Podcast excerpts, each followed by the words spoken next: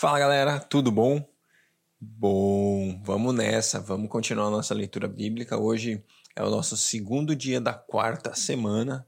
Segundo dia da quarta semana, quarta semana, segundo dia, a gente vai ler Gênesis 45, Gênesis 46 e também Mateus, capítulo 23. A gente está nessa história muito legal, conhecendo mais sobre José, e hoje a gente vai aprofundar um pouquinho mais nisso. A gente vai perceber é, algo que ele revelou no final ali. No final da história, de novo, eu vou compartilhar um pouquinho aquelas pérolas como a gente fez ontem também, tá bom? Então vamos lá, vamos fazer uma oração e a gente já começa com a Sá lendo pra gente Gênesis 45, 46. Deus, obrigado por esse dia, pelo teu amor, pela tua fidelidade, pelo sim, teu cuidado, carinho, abundância derramada em nossas vidas. Nós sabemos que quando nós buscamos em primeiro lugar o teu reino, o Senhor cuida das nossas vidas, o Senhor abençoa as nossas vidas, o Senhor provê, o Senhor é nosso Pai. Obrigada, pai. O Senhor é nosso Pai. E como um Pai, o Senhor provê, o Senhor protege, o Senhor cuida, o Senhor abençoa, o Senhor faz aquilo que nós nem imaginamos em função dos seus filhos, para abençoar seus filhos, para trazer crescimento, para trazer maturidade, para trazer transformação. E é isso que nós queremos, Pai.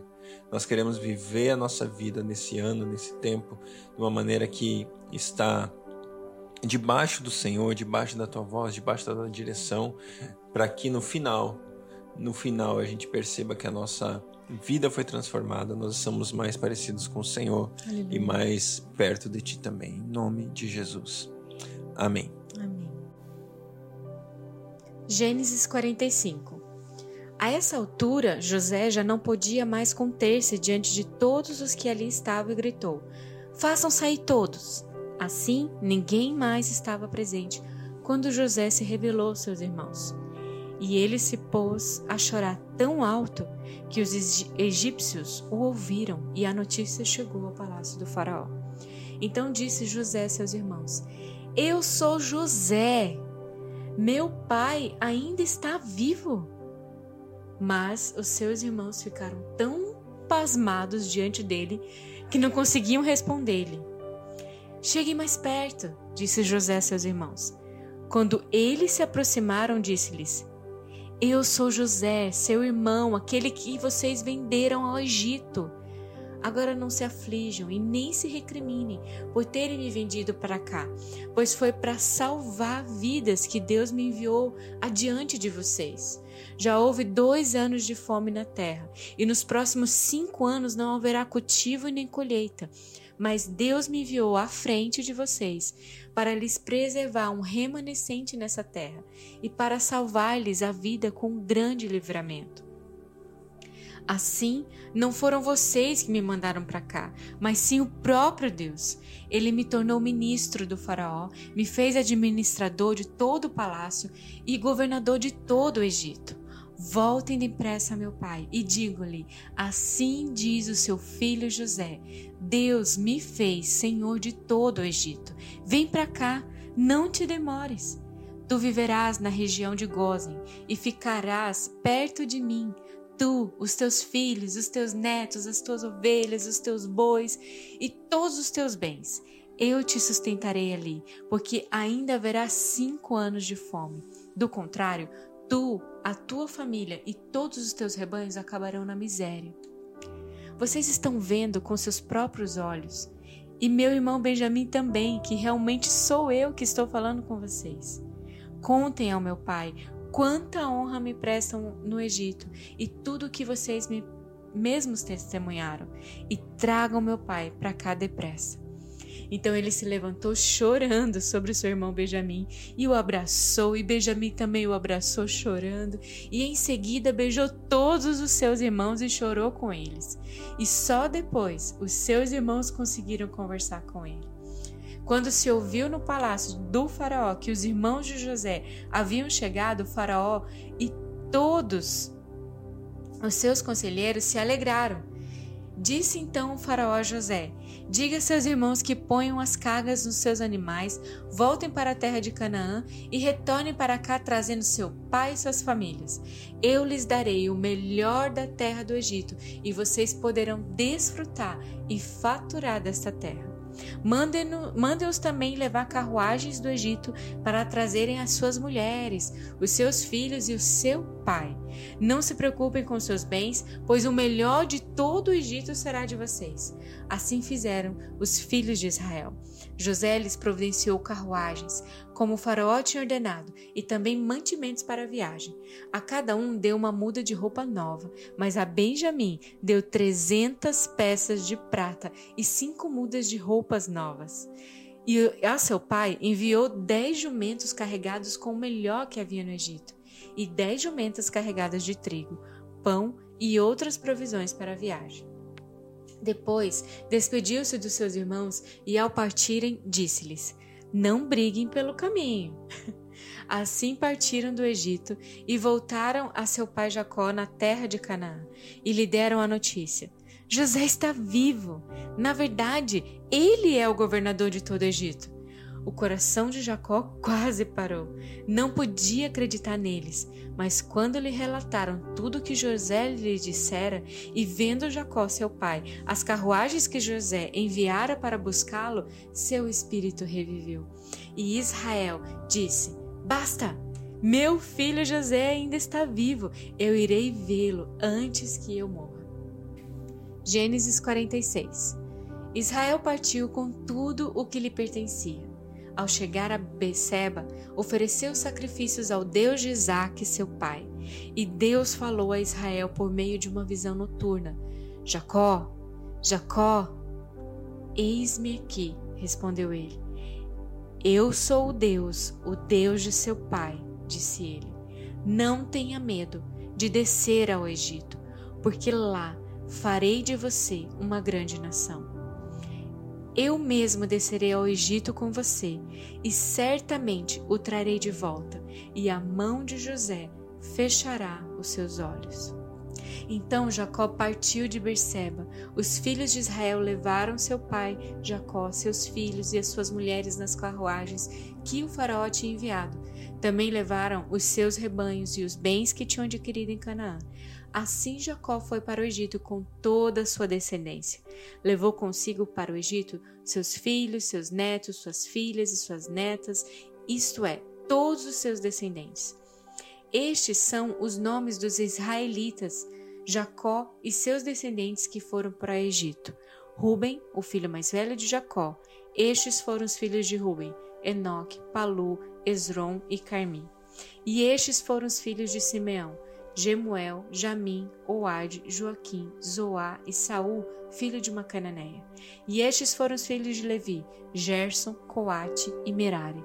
E estes foram os filhos de Judá, Er, Onã, Selá, Perez e Zerá. Er e Onã morreram na terra de Canaã, e estes foram os filhos de Perez, Esrom e Ramuel. Estes foram os filhos de Sacar, Tolá, Puá, Jazube e Cisrom.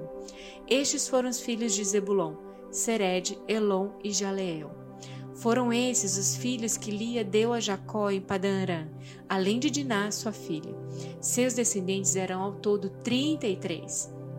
E estes foram os filhos de Gade, Zefon, Adi, Suni, Esbom, Eri, Arode e Areli. Estes foram os filhos de Assé, Imnã, Isvá, Isvi e Bérias, e a irmã deles, Sera. Estes foram os filhos de Bérias, Eber e Malquiel. Foram esses os dezesseis descendentes que Zilpa, serva que Labão tinha dado a sua filha Lia, deu a Jacó. E estes foram os filhos de Raquel, mulher de Jacó, Josi, José e Benjamim.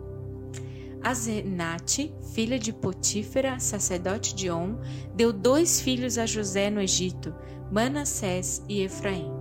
E estes foram os filhos de Benjamim: Belá, Bequer, Asbel, Gera, Naamã, Ei, Ros, Mupim, Upim e Arde. Foram esses os quatorze descendentes que Raquel deu a Jacó. O filho de Dan foi Uzim. Estes foram os filhos de Naphtali. Jazeel, Guni, Jezé e Silém. Foram esses os sete descendentes que Bila, serva que Labão tinha dado a sua filha Raquel, deu a Jacó. Todos os que foram para o Egito com Jacó, todos os seus descendentes, sem contar as mulheres de seus filhos, totalizaram 66 pessoas. Com os mais, com mais os dois filhos que nasceram a José no Egito, os membros da família de Jacó que foram para o Egito chegaram a setenta. Ora, Jacó enviou Judá à sua frente a José para saber como ir a Gozen. Quando lá chegaram, José, de carruagem pronta, partiu para Gozen para encontrar-se com seu pai Israel. Assim que o viu, correu para abraçá-lo e, abraçado a ele, chorou longamente. Israel disse a José: Agora eu já posso morrer, pois eu vi o seu rosto e eu sei que você ainda está vivo.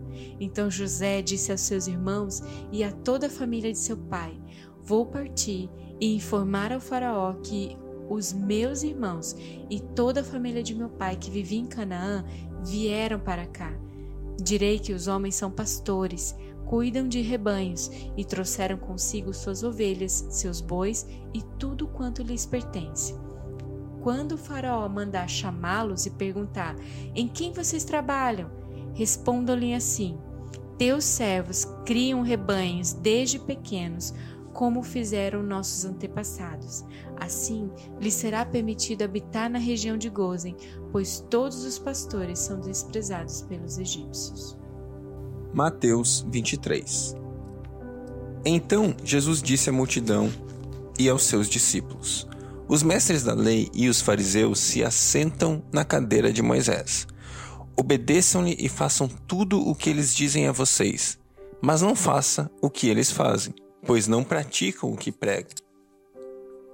Eles atam fardos pesados e os colocam sobre os ombros dos homens, mas eles mesmos não estão dispostos a levantar um só dedo para movê-los. Tudo o que fazem é para ser vistos pelos homens. Eles fazem seus filactérios bem largos e as franjas de suas vestes bem longas. Gostam do lugar de honra nas, nos banquetes e dos assentos mais importantes nas sinagogas, de serem saudados nas praças e de serem chamados mestres. Mas vocês não devem ser chamados mestres. Um só é o mestre de vocês, e todos vocês são irmãos.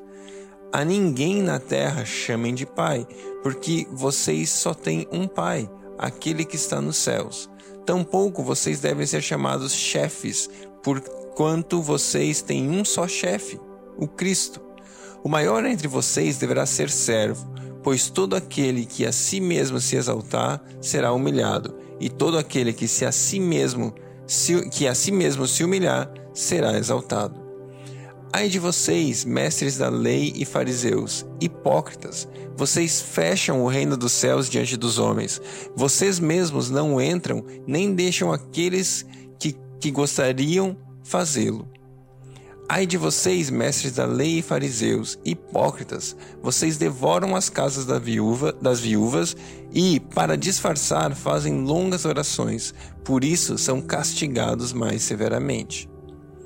Ai de vocês, mestres da lei e fariseus, hipócritas, porque percorrem terra e mar para fazer um convertido e, quando conseguem, vocês o tornam duas vezes mais filho do inferno do que vocês. Ai de vocês, guias cegos, pois dizem: se alguém jurar pelo santuário, isso nada significa, mas se alguém jurar pelo ouro do santuário, está obrigado por seu juramento. Cegos, insensatos, o que é mais importante, o ouro ou o santuário que, se, que santifica o ouro? Vocês também dizem: se alguém jurar pelo altar, isso nada significa, mas se alguém jurar pela oferta que está sobre ele, está obrigado por seu, por seu juramento. Cegos, o que é mais importante, a oferta ou o altar que santifica a oferta? Portanto, aquele que jurar pelo altar, jura por ele e por tudo que está sobre ele. E o que jurar pelo santuário, jura por ele e por aquele que nele habita. E aquele que jurar pelos céus, jura pelo trono de Deus e por aquele que nele se assenta. Ai de vocês, mestres da lei e fariseus, hipócritas, vocês dão o dízimo da hortelã, do edro e do, e do cominho, mas têm negligenciado os preceitos mais importantes da lei, a justiça, a misericórdia e a fidelidade. Vocês devem praticar estas coisas sem omitir aquelas. Guias cegos, vocês coam um mosquito e engolem um camelo. Ai de vocês, mestres da lei e fariseus, hipócritas! Vocês limpam o exterior do corpo e do prato, mas por dentro estão cheios de ganância e cobiça. Fariseu cego, limpe primeiro o interior do copo e do prato, para que o exterior também fique limpo. Ai de vocês, mestres da lei e fariseus, hipócritas! Vocês são como sepulcros caiados, bonitos por fora, mas por dentro estão cheios de ossos de todo tipo de imundice. Assim são vocês, por fora parecem justos ao povo, mas por dentro estão cheios de hipocrisia e maldade. Ai de vocês, mestres da lei e fariseus, hipócritas! Vocês edificam os túmulos dos profetas e adornam os monumentos dos justos, e dizem: Se tivéssemos vivido no tempo dos nossos antepassados, não teríamos tomado parte com eles no derramamento do sangue dos profetas. Assim, testemunham contra vocês mesmos que são descendentes dos que assassinaram profetas. Acabem, pois, de encher a medida do pecado dos seus antepassados. Serpentes, raça de víboras, como vocês escaparão da condenação ao inferno? Por isso eu estou enviando profetas, sábios e mestres. A uns vocês matarão e crucificarão, a outros açoitarão nas sinagogas de vocês e perseguirão de cidade em cidade. E assim sobre vocês recairá todo o sangue justo derramado na terra, desde o sangue do justo Abel até o sangue de Zacarias, filho de Baraquias, a quem vocês assassinaram entre o altar e o santuário. Eu asseguro que tudo isso sobrevirá a esta geração.